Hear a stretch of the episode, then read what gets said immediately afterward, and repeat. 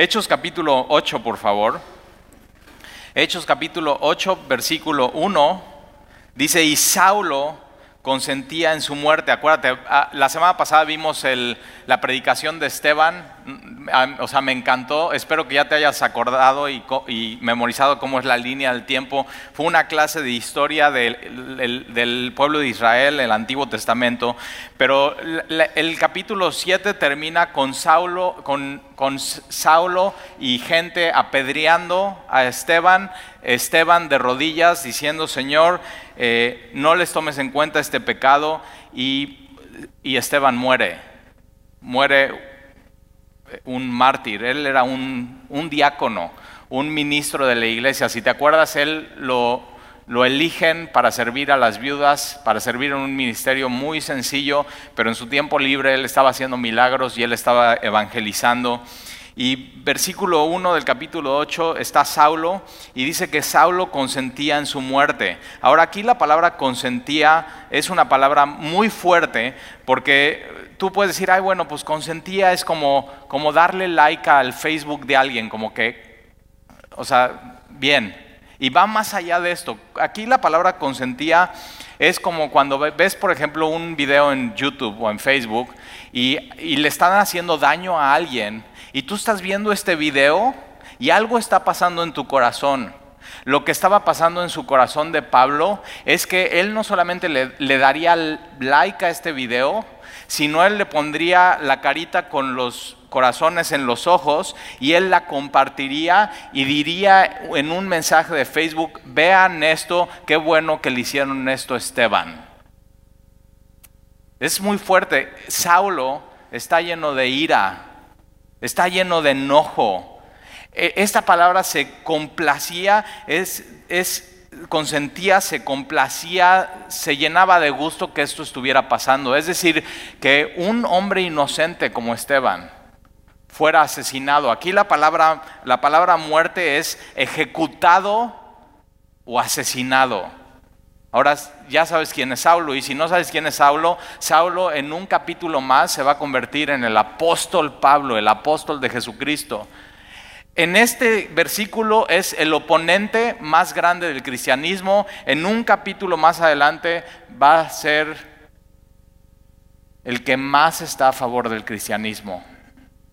Y sabes que ese es el poder del Evangelio. Alguien que está lleno de ira, lleno de enojo, que le complace y le gusta y no solamente le pone like, sino comparte estas cosas. Cuando llega el Evangelio a una persona así, su corazón cambia por completo. El, el, Evangelio realmente es poder de Dios para salvación a todo el que cree. Y Saulo consentía en su muerte y en aquel día hubo una gran persecución contra la iglesia. Ahora acuérdate, la iglesia no es un edificio con cuatro paredes, la iglesia son las personas que han decidido poner su esperanza y creer en Jesucristo como Señor y Salvador. Es la, la iglesia, la congregación, la gente. Y, hubo una gran persecución contra la iglesia que estaba en Jerusalén. Acuérdate, la iglesia empieza en Jerusalén. Ahí es el epicentro, ahí es donde nace la iglesia en una reunión de, oración. Están los apóstoles con 120, están orando, están esperando la promesa del Espíritu Santo y de pronto el Espíritu Santo cae sobre ellos. Es aquello que Jesús dijo y recibirán poder cuando haya venido sobre ustedes el, el Espíritu Santo y me serán testigos empezando en Jerusalén, después en Judea, después en Samaria y hasta lo último de la tierra. Y, hay una gran persecución de la iglesia en Jerusalén y todos fueron esparcidos. Esta palabra esparcidos es, es, esta palabra que has escuchado en clases de historia diáspora. Es decir, ellos tienen que emigrar. Ahora, ¿has visto estas escenas de los eh, emigrantes de Centroamérica que están yendo a Estados Unidos y han pasado por nuestro país y han pasado por nuestro estado? Ellos son emigrantes por cuestiones económicas, por la pobreza de su país y la inseguridad. Pero de pronto aquí en la Biblia vemos a estos hombres y mujeres que están emigrando a causa de la gran persecución de Jerusalén. Es decir, son emigrantes por causa del Evangelio. Se tienen que cambiar de ciudad, se tienen que cambiar de colonia, se tienen, tienen que dejar todo lo que tienen. Y lo único que llevan es el mensaje, es a Jesucristo. Y de pronto estos hombres que son perseguidos y esparcidos, fíjate, dice, esparcidos por las tierras. Y me encanta cómo lo pone la Biblia, porque ¿qué esparces en la tierra como campesino? Semillas. Y nosotros como semilla de mostaza, como iglesia, cuando alguien de la iglesia tiene que cambiar de ciudad, tiene que cambiar de escuela, tiene que cambiar de trabajo o, simplemente tiene, tiene, tiene que ser un cambio radical en su vida, lo que nosotros queremos es que sean semillas. Ahora, estas semillas, todas hasta este punto, están en un solo punto, están en Jerusalén y están muy cómodas. No están cumpliendo la gran comisión, ¿te das cuenta? Y de pronto Dios usa la persecución para tomar estas semillas en su mano y decir, ok, no solamente el Evangelio es para, para, estas personas en esta ciudad, sino yo quiero que vayan a otras ciudades, quiero que vayan a Judea, quiero que vayan a Samaria y quiero que vayan hasta el último de la tierra. Entonces voy a permitir gran persecución, es decir, que, que emigren. Y como semillas no estén en un solo, solo, lugar, dando fruto en un solo lugar, sino Dios lo que hace es toma estas semillas y las esparce en diferente tierra y hace eso. Y el Evangelio se empieza a expandir desde el capítulo 8 por gran persecución. Y Dios usa de pronto cosas para esparcir su Evangelio. Que de pronto te corran de tu trabajo no encuentres trabajo en Veracruz, pero aquí recibiste la palabra, aquí recibiste el Evangelio, aquí recibiste esa semilla y de pronto te tengas que cambiar a otra ciudad y de pronto eres un misionero por accidente. Y el mundo está lleno de misioneros que no quisieron ser misioneros, que simplemente son misioneros por accidente y que están llevando un mensaje, un mensaje precioso a otros lugares, a otras tierras. Y Dios de pronto permite una gran persecución para que se esparza por toda la tierra de Judea y de Samaria. Y fíjate, salvo los apóstoles, los apóstoles se quedan en Jerusalén, ellos no se mueven. Entonces Dios lo que hace es que con los apóstoles pone un fundamento, pero realmente quien tiene que cumplir la gran comisión es la iglesia. Somos, somos tú y yo. Tú y yo tenemos que llevar este mensaje a otros lugares y a veces Dios usa diferentes cosas para tenernos que mover y no estar en medio de nuestra comodidad. Y entonces cuando te cambien de trabajo, ¿por qué no piensas, Dios querrá usarme en este nuevo trabajo? O cuando te tengas que mover de ciudad, ¿por qué no piensas, sí, voy a dejar a todos y mis amigos y mi familia y voy a ir a un lugar donde, donde nadie me conoce? Pero posiblemente en ese lugar tiene que conocer lo que tú tienes, a, Jesús, a tu Señor y tu Salvador. O posiblemente tú eres estudiante y te tengas que cambiar de escuela y tengas que dejar a todos tus amigos, pero estás llevando algo. Tenemos algo que el mundo no tiene, que es salvación, que es el Evangelio. Entonces fíjate muy bien, porque cuando Dios hace cambios en tu vida, y son difíciles los cambios en tu vida, posiblemente Dios te quiera hacer usar como un misionero por, por accidente. Y los apóstoles se quedan, versículo 2, y hombres piadosos. Ahora estos hombres piadosos, era, había hombres, hombres judíos y hombres piadosos, y estos hombres piadosos que confiaban en Dios no son cristianos, pero estos hombres piadosos, temerosos de Dios, llevaron a enterrar a Esteban. Quiere decir que no todos los judíos estaban persiguiendo al cristianismo. Quiere decir que no toda la ciudad estaba persiguiendo al cristianismo. Había gente que, que como estos hombres decían, ¿sabes qué? Esteban para mí fue una bendición. O sea, voy a extrañar a Esteban. Esteban realmente no solamente amaba a otros cristianos, sino amaba esta ciudad. Tuve tuve varias pláticas con Esteban y realmente sus pláticas me impactaron. Y de pronto Esteban es, apedreado y muere y estos hombres piadosos lo llevan a enterrar y le hacen un funeral, hicieron gran llanto sobre él. Y sabes que eh, cuando lloramos en un funeral, y tienes que saber esto, está bien llorar.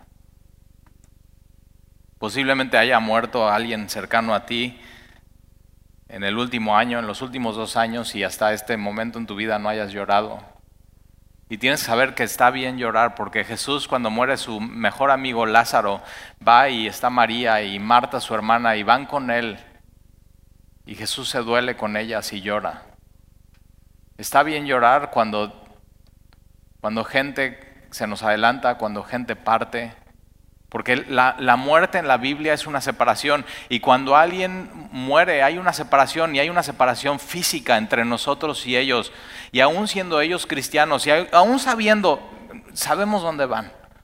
Nuestra esperanza está en Jesús. Un día los vamos a volver a ver, pero aún sabiendo eso, duele. Y está bien dolerse. Y está bien llorar. Nuestras oraciones cuando alguien se adelanta y alguien parte son un testimonio de cuánto les amábamos, pero también cuánto nos amaban. Son un testimonio de nuestro honor hacia ellos.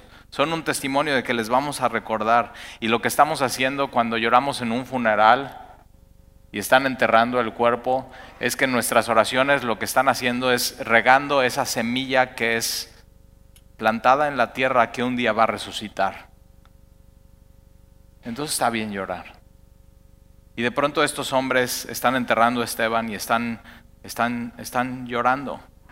Y una buena pregunta que te puedes hacer es, si Dios te mueve de ciudad, gente va a llorar, ¿de tristeza o de alegría porque te vas? Y, o sea, es una pregunta honesta. O sea, si tú te mueves de trabajo, la gente de tu trabajo va a llorar y va a decir, ay, qué, o sea, por fin ya se fue. O va a decir, ¿sabes qué? No, nos amaba. O sea, siempre, o sea, siempre rarito con sus cosas del cristianismo, pero la verdad nos amaba. Si te vas de esta iglesia, esta es una pregunta fuerte. Si te vas de esta iglesia y vas a otro lugar, a otra iglesia, y eres esparcido como semilla, ¿vamos a llorar? Porque realmente ha sido de bendición en esta iglesia como lo era Esteban. Esteban era un hombre lleno del Espíritu, lleno de poder, lleno de gracia, que estaba sirviendo a la iglesia y evangelizaba y traía gente y amaba a la iglesia.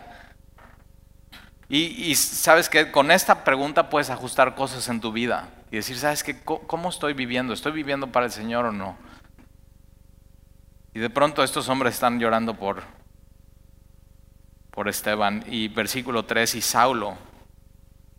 Saulo asolaba la iglesia. Esta palabra asolar es herir gravemente como una fiera hiere a su presa. Para Saulo la iglesia era una presa y era un animal que simplemente lo que quería era destruir a la iglesia. Y más adelante cuando tiene su primer encuentro con Jesús, Jesús le dice, Saulo, o sea, ¿qué estás haciendo? Estás pateando. Dura cosa. Debes dar patadas contra el aguijón. Simplemente tú solo al estar haciendo esto te estás haciendo daño. ¿Qué estás haciendo, Saulo? Y Jesús le dice, soy Jesús. Y Saulo se da cuenta.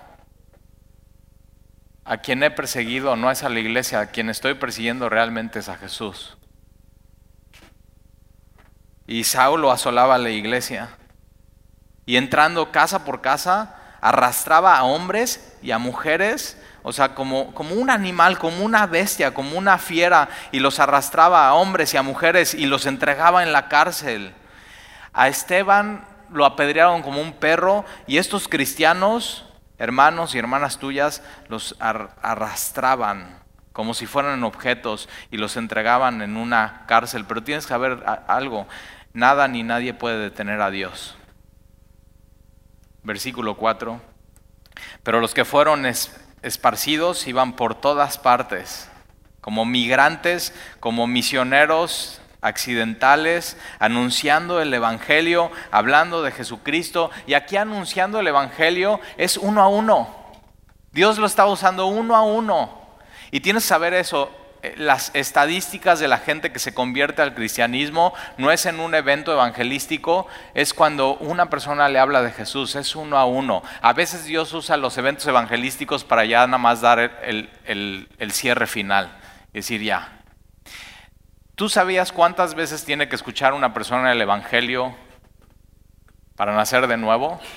En promedio, siete veces una persona tiene que escuchar el Evangelio para entender y nacer de nuevo.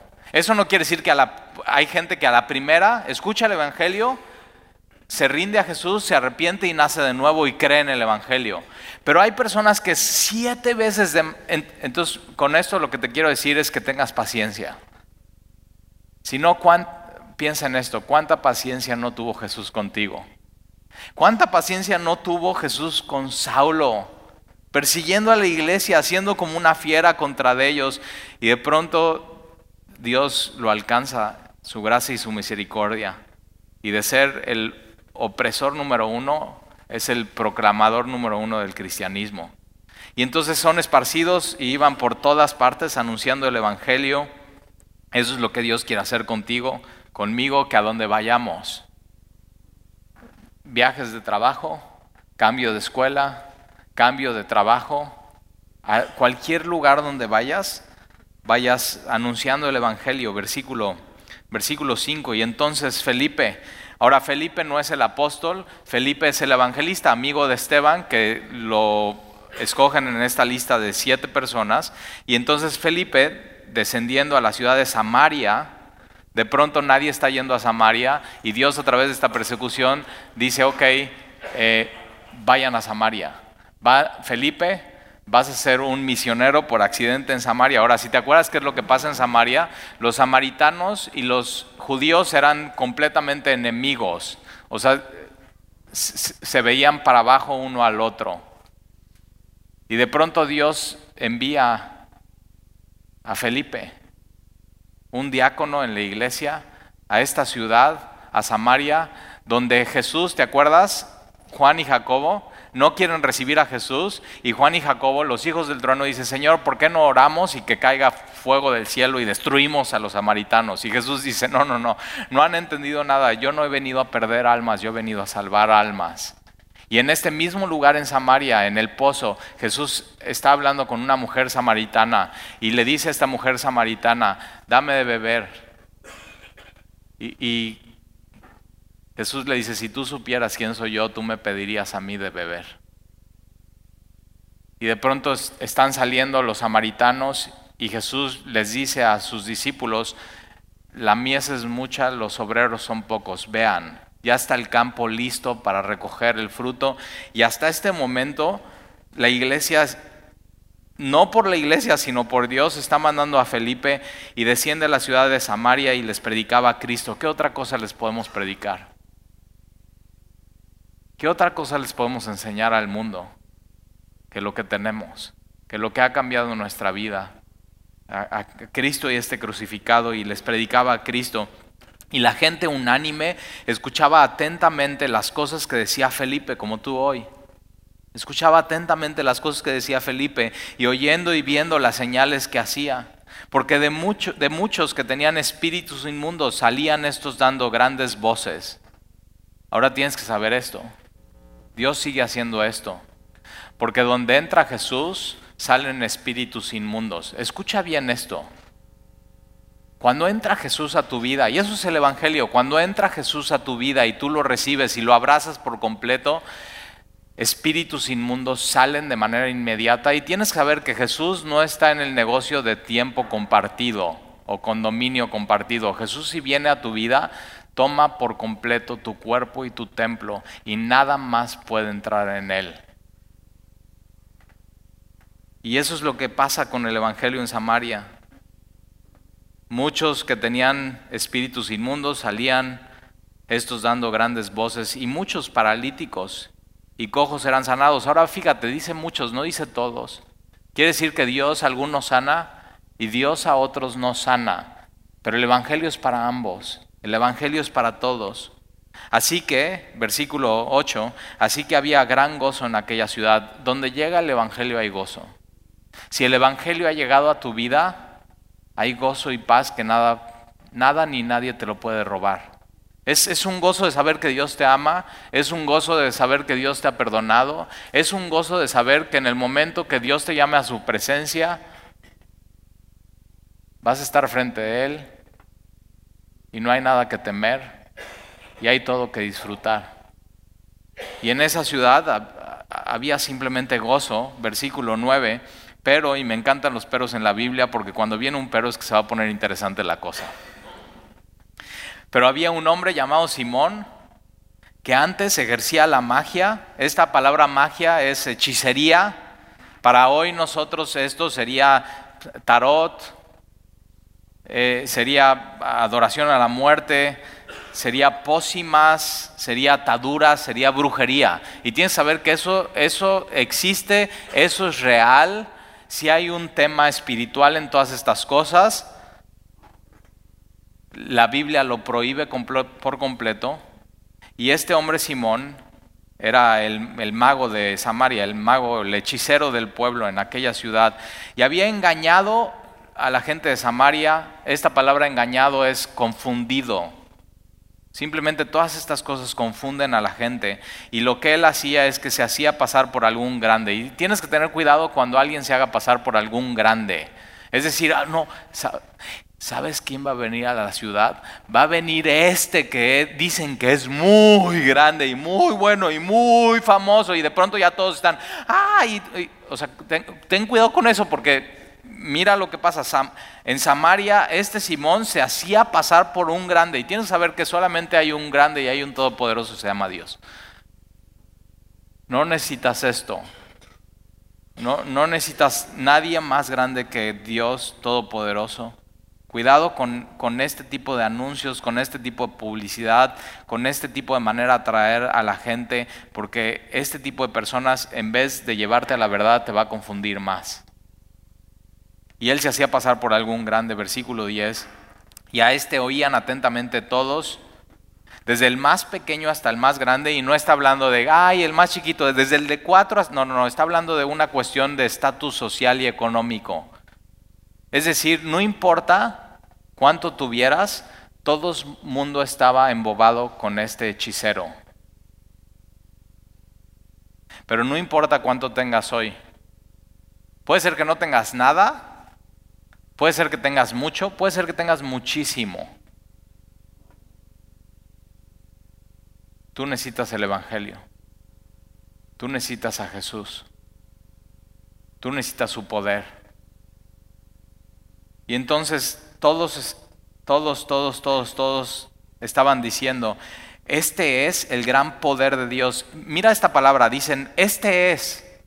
Están hablando de Simón, este es el gran poder de Dios encarnado. Y tienes que tener cuidado cuando hablan así de alguien, porque el único poder y el único Dios encarnado es Jesucristo. Ese, es lo único. Cuidado con publicidad, cuidado con mercadotecnia, cuidado con programas de televisión, cuidado con... Mira, cuando tengas insomnio a las diez y media, once de la noche, no pongas la televisión. Ponte a orar. Abre tu Biblia. Deja de buscar esos videos porque te pueden confundir más. Ve con el Dios vivo y verdadero. Y, y, entonces decían, este es el gran poder de Dios. Y le estaban atentos porque con sus artes mágicas les había engañado por mucho tiempo.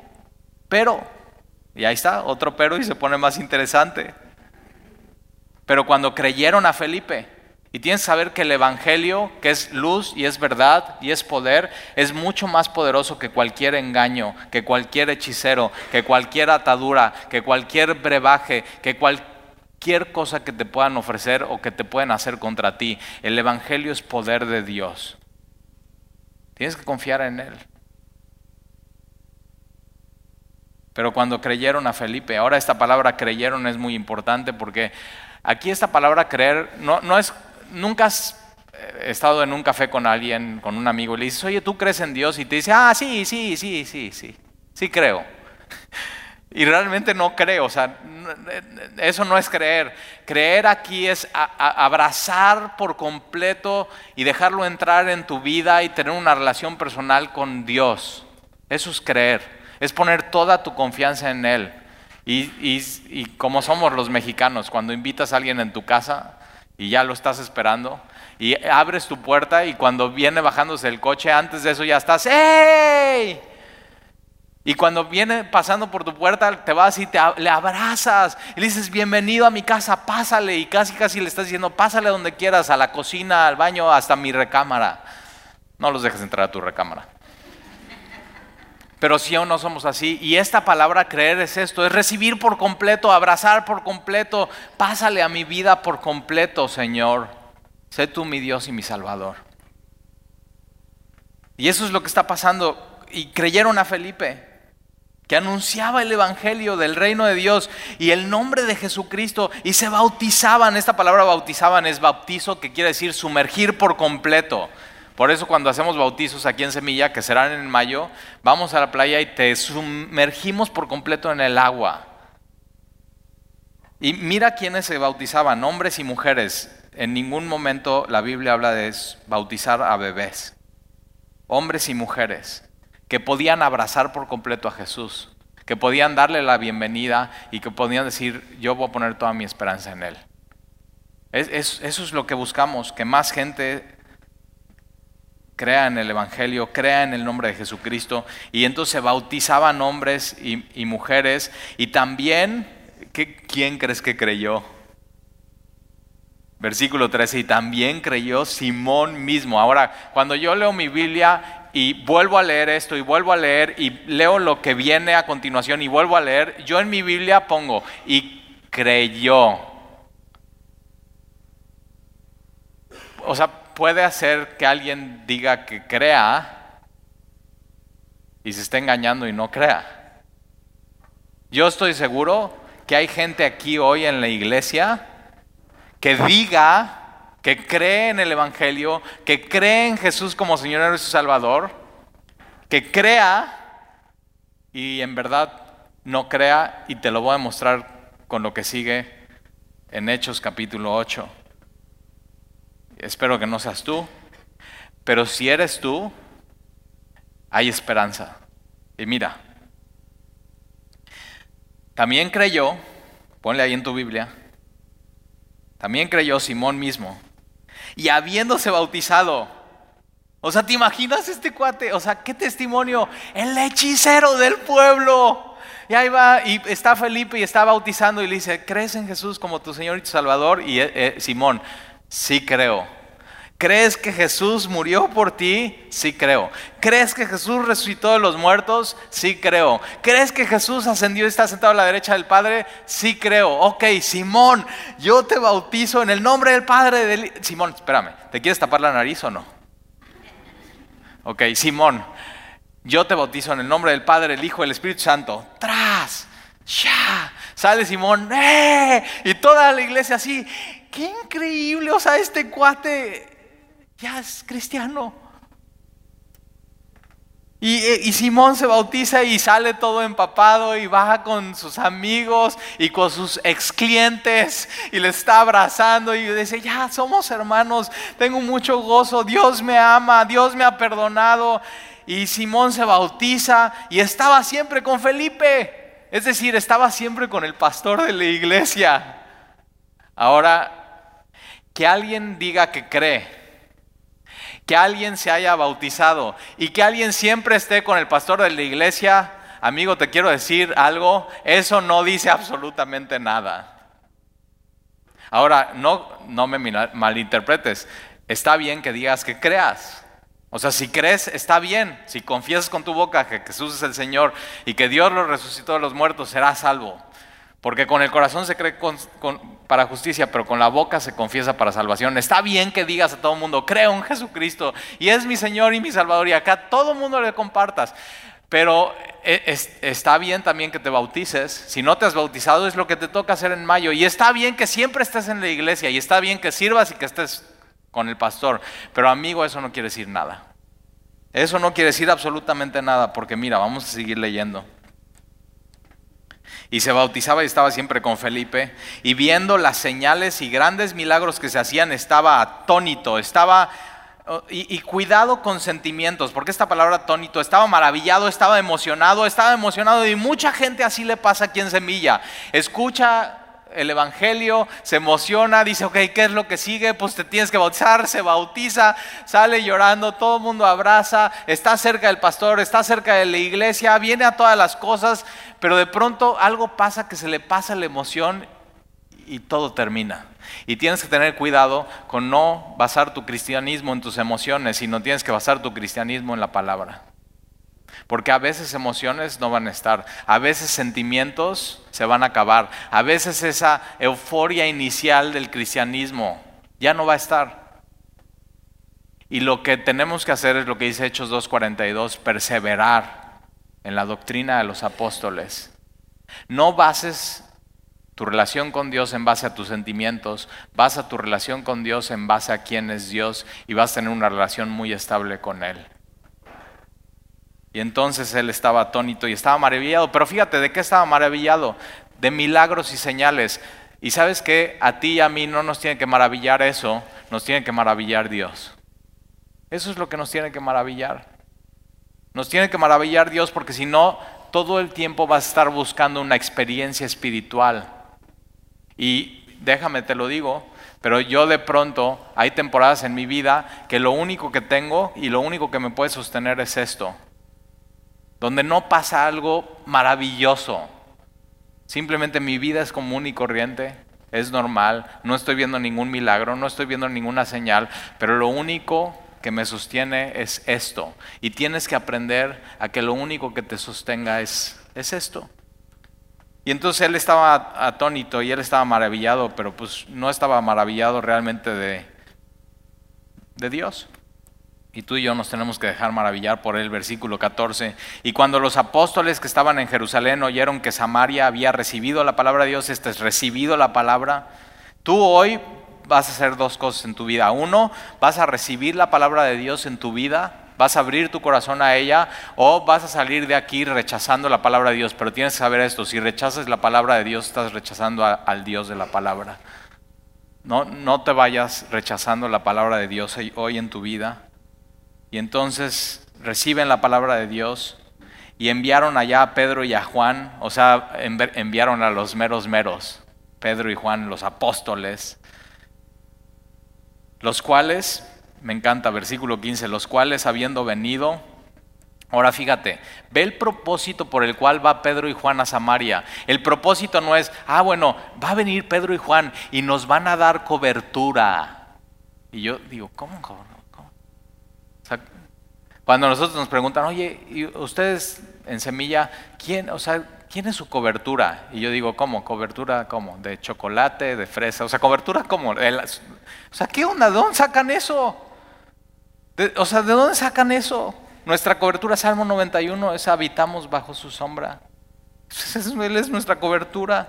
Y vemos entonces que Pedro y Juan no van a darle cobertura a la iglesia de Samaria. Pedro y Juan ni siquiera les van a dar, ok, vamos a hacer una conferencia. No, Pedro y Juan no van a hacer una conferencia, no van a hacer un encuentro. Pedro y Juan, mira lo que van a hacer. Pedro y Juan, los cuales habiendo venido, oraron por ellos para, para que recibieran el Espíritu Santo. Lo único, mira, Tú y yo no necesitamos cobertura de nadie más. Tú y yo no necesitamos una conferencia. Tú y yo no necesitamos un encuentro. Tú y yo necesitamos el Espíritu Santo.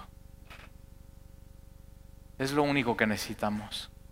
Lo que tú y yo necesitamos es el poder del Espíritu Santo que viene de lo alto y recibirán poder cuando haya venido sobre ustedes el Espíritu Santo. Y entonces Pedro y Juan van y oran para que reciban el Espíritu Santo. Porque aún no había descendido sobre ninguno de ellos. Ellos en el momento que creen ya tienen el Espíritu Santo en ellos, dentro. Eso es una cosa que pasa en el momento de tu conversión. Pero aquí está hablando de una relación diferente a tener dentro el Espíritu Santo. Es, es que viene sobre ti el Espíritu Santo. Estás lleno del Espíritu Santo.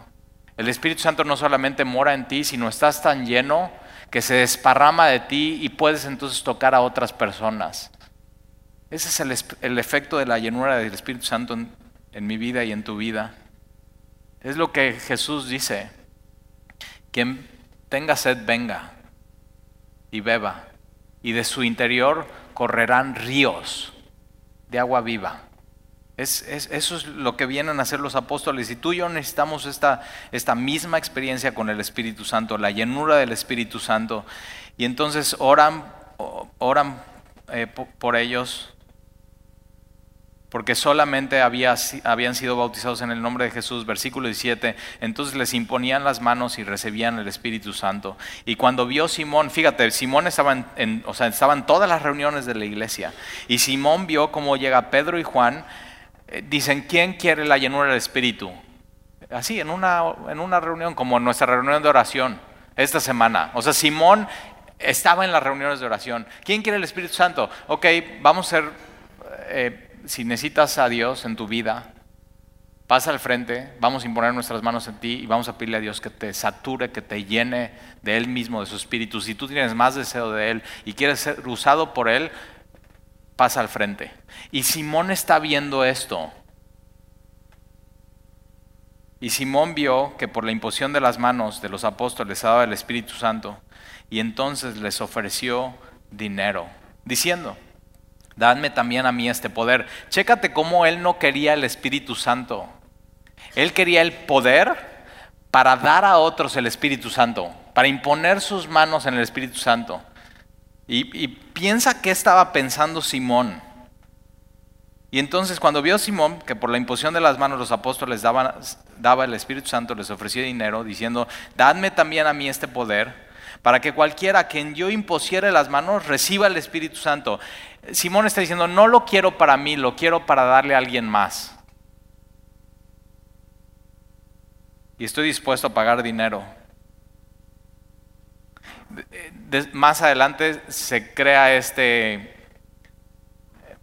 este nombre que se llama simonía, que es querer obtener algo espiritual a cambio de algo terrenal.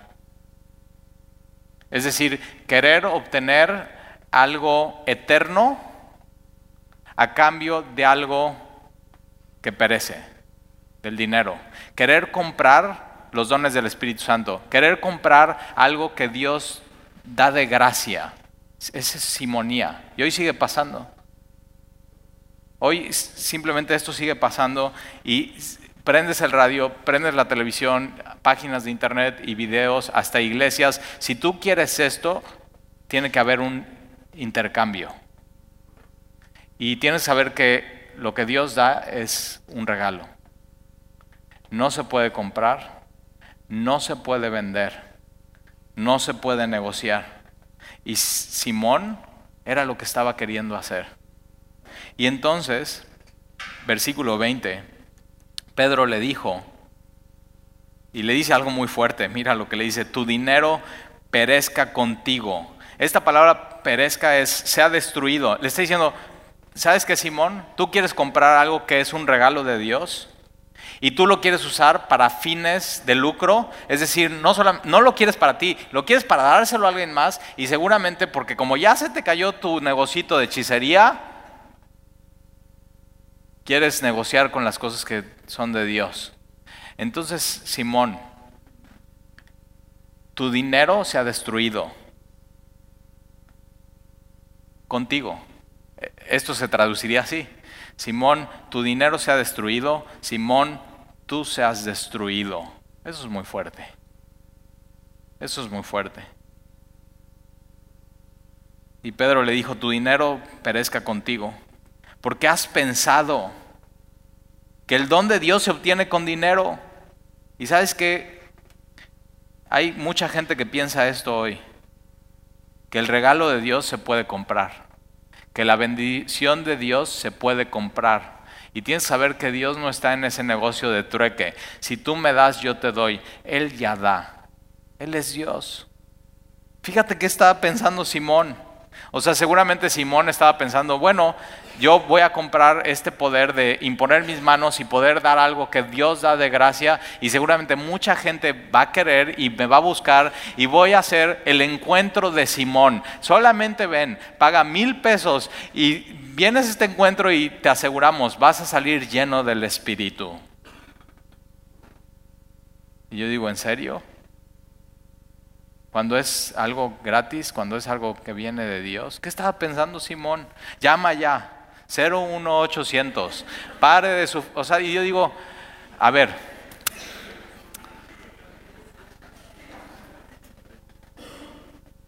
¿no crees que venderte, parar de sufrir, es algo que va contra la Biblia porque si Jesús no hubiera sufrido, ¿no tendrías vida eterna?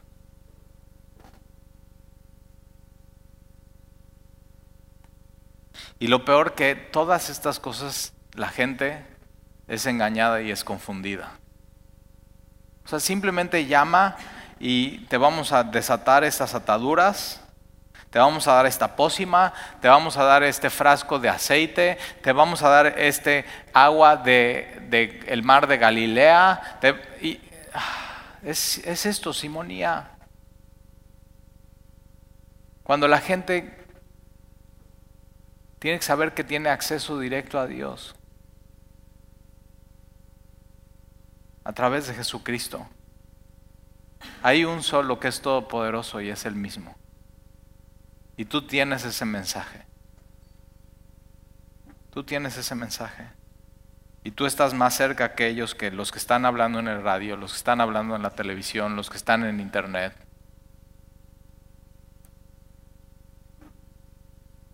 Versículo 23, no tienes tu parte ni suerte en este asunto. Simeón Simón, estás totalmente fuera de lugar. No tienes tú ni parte ni suerte en el cristianismo, porque tu corazón no es recto delante de Dios.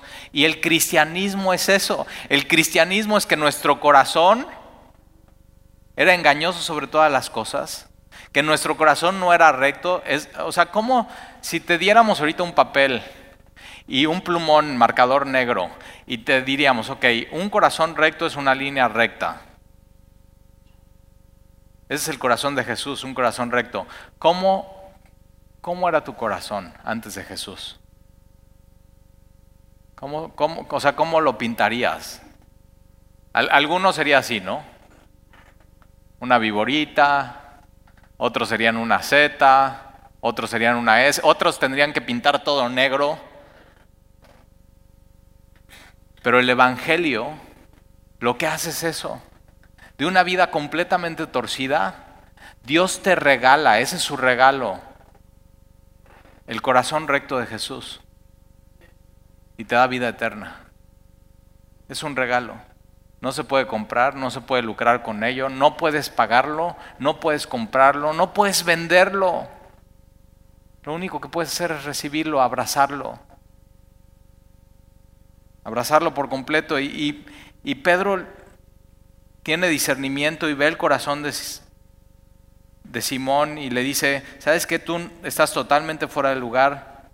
Tu corazón no es recto delante de Dios, tú dices creer, tú te bautizaste, tú estás en todas las reuniones de la iglesia, tú estás cerca del pastor, pero amigo, tú no eres un cristiano nacido de nuevo.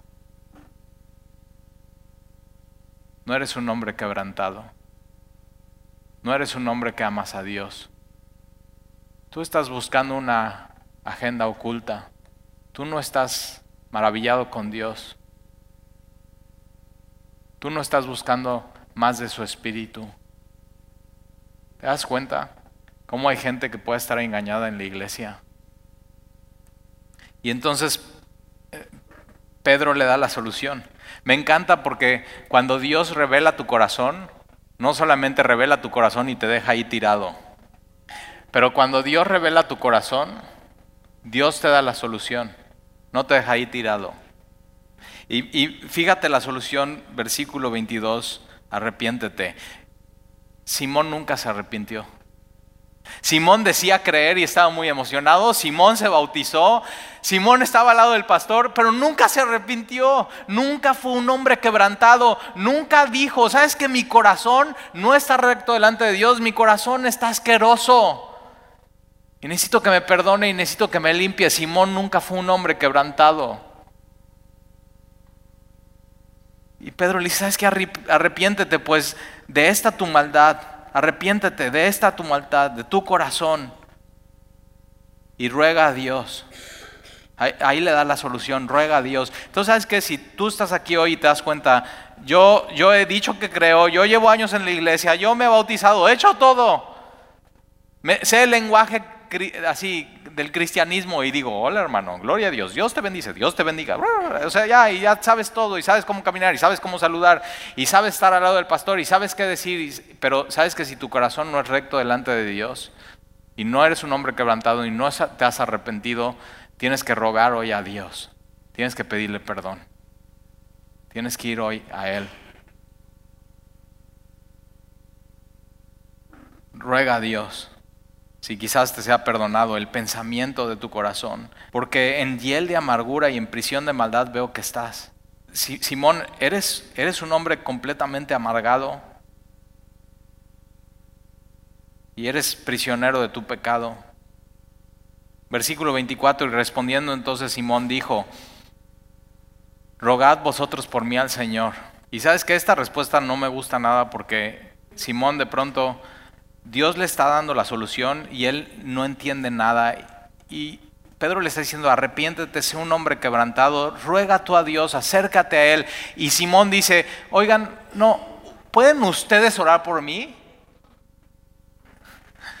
Y sabes que con mucho gusto oramos por ti hoy al final. O sea, con mucho gusto oramos por ti hoy. Pero sabes que el cristianismo es que tú te puedes acercar a Dios y tú puedes rogar a Dios por ti y decirle, Señor, perdóname. Es algo personal. Yo no puedo arrepentirme por ti. Yo no puedo orar a Dios por ti. Yo no puedo pedirle misericordia a Dios por ti. Es algo que tú tienes que hacer. Y si no lo has hecho hasta hoy, no eres un hombre quebrantado, no has entendido el Evangelio, tienes que hacerlo hoy mismo. Y él dice, rogad vosotros por mí al Señor, para que nada de esto que habéis dicho venga sobre mí y está más preocupado. Porque Pedro le dice, ¿sabes qué? Que tu dinero se, se ha destruido. Y entonces él nada más está, no, no, no, no, no, no, no, no, no, no, no, no, mi dinero nadie me lo toca. ¿Ya ves cuál era su corazón? Y, y yo destruido con mi dinero, no, no, no, yo no quiero ser destruido.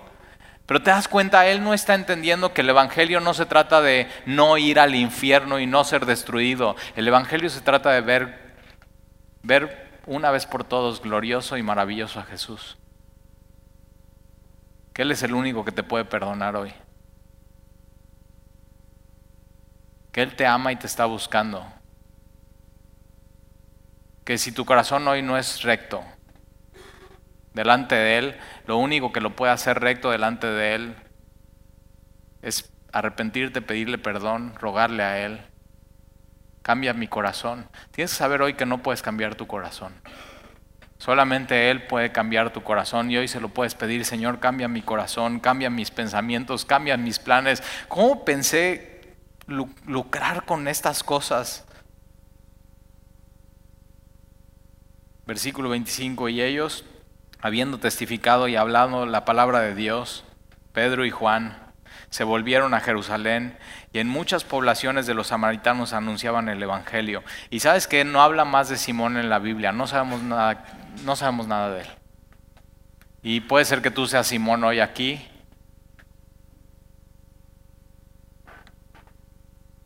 Y si tú descubres esto en tu corazón hoy, yo he dicho que creo, yo me he bautizado, yo he estado cerca de la iglesia, pero no te has arrepentido y no eres un hombre, una mujer quebrantada. Y te das cuenta que tu, corazón no es recto delante de Dios. Hoy es, hoy es una buena oportunidad, hoy es un buen día de arrepentirte, rogarle tú al Señor y decirle, Señor, te, te ruego, o sea, ya yo soy este. No te dejes engañar por ti mismo más. Posiblemente hasta este punto, fíjate, Simón había engañado a todos. Había engañado a todos, aún a Felipe. O sea, Felipe lo tenía al lado. O sea, decía, eh, Simón, ¿puedes ir a contar las ofrendas? Y, o sea, después de leer esto digo, no, no, no, no, no, no, no, no, no. o sea, Simón, ¿qué onda? Y si eres tú hoy y Dios te lo ha revelado, arrepiéntete hoy. ¿Qué estás pensando? ¿Qué estabas pensando? Arrepiéntete hoy.